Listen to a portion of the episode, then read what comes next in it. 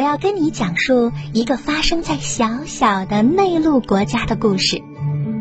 那个国家叫帕佩鲁姆，既没有海，也没有云朵。是的，没有那些不可或缺的云朵。但是，那又是一个那么那么特别的国家。他们的居民自己可以生产那些他们缺少的东西，比如云朵。故事就从帕佩鲁姆那座不同寻常的云朵工厂开始了。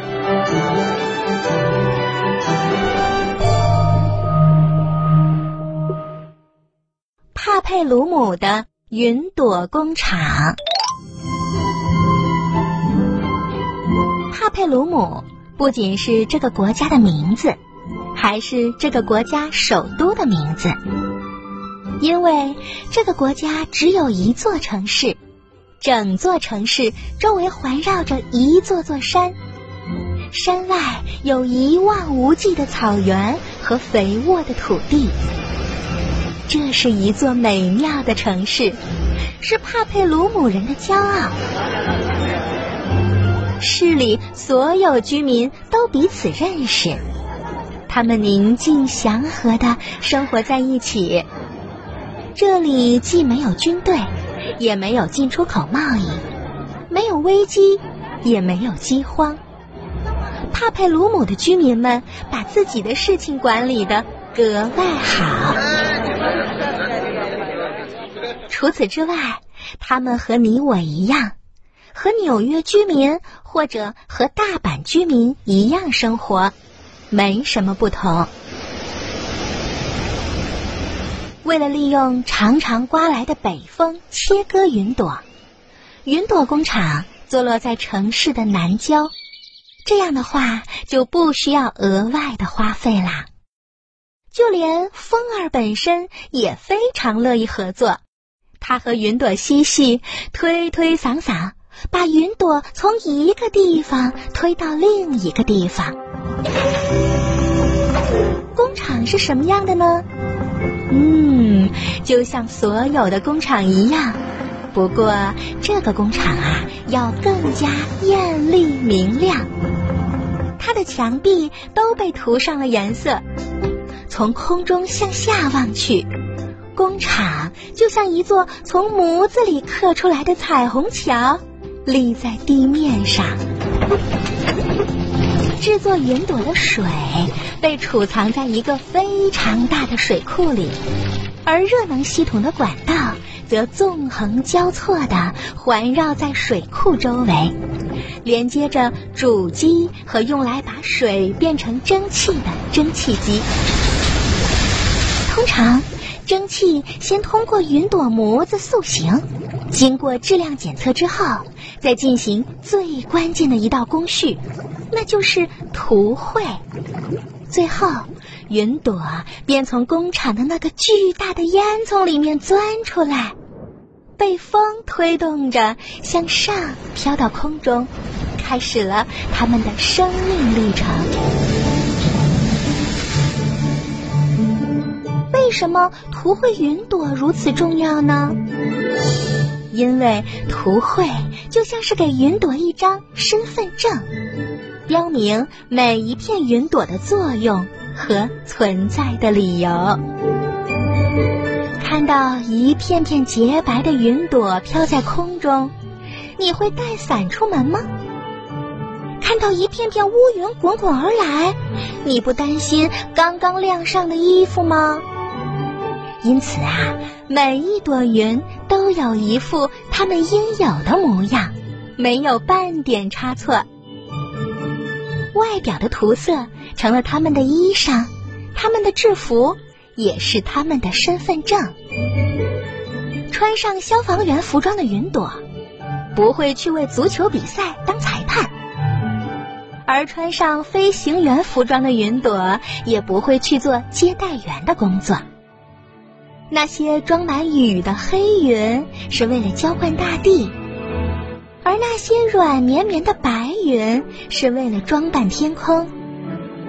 那些层层叠叠的云朵是为了减少强烈太阳光的危害，还有那些傍晚的云霞是为了让黄昏时分变得更加美丽。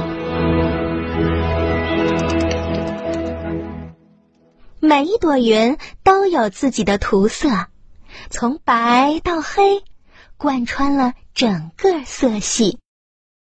因此，不难理解为什么这个工厂里最重要的人就是云朵图绘师。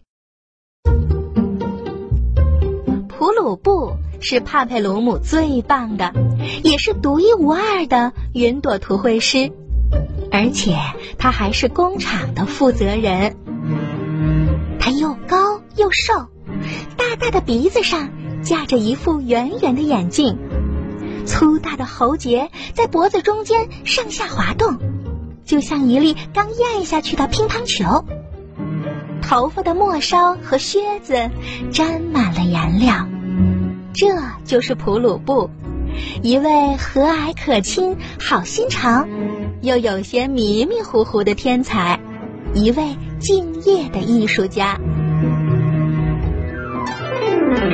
布朗姆先生是云朵工厂的老板，他了解普鲁布，因此才让他来管理云朵工厂，并且从不插手普鲁布的事情。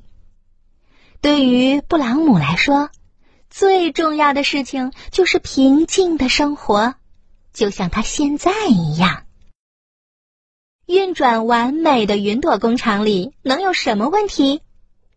那个好伙计普鲁布管理着一切，云朵工厂里能发生什么问题呀？什么问题都没有。布朗姆先生的一切都和普鲁布相反。他矮矮的个子。几乎没有脖子，胖胖的身材显得整个人短粗短粗的，脸颊通红，亮亮的秃顶刺得人眼睛发疼，尤其在户外跟他说话的时候，甚至要戴上太阳镜。他嘴唇上面的两撇大胡子，就像网球场上深色的球网似的，把整张脸。分割成了两半。布朗姆先生通常会叼着一个巨大的烟斗，还穿着一袭大礼服。这身装扮早就过时了，但他认为，一个成功的领导就得有一副尊贵的样子。他把这叫做阶层。这么说吧，普鲁布细心专注，一心扑在工作上。他为他的云朵感到满意、骄傲，而布朗姆先生却整日无所事事。虽然这一切都是事实，但布朗姆却不这样想。众所周知，舰艇都得由一个好船长来掌舵。云朵工厂老板满心公正地指出了这一点，至少。直到那一天，一切都是进展顺利的。而那一天。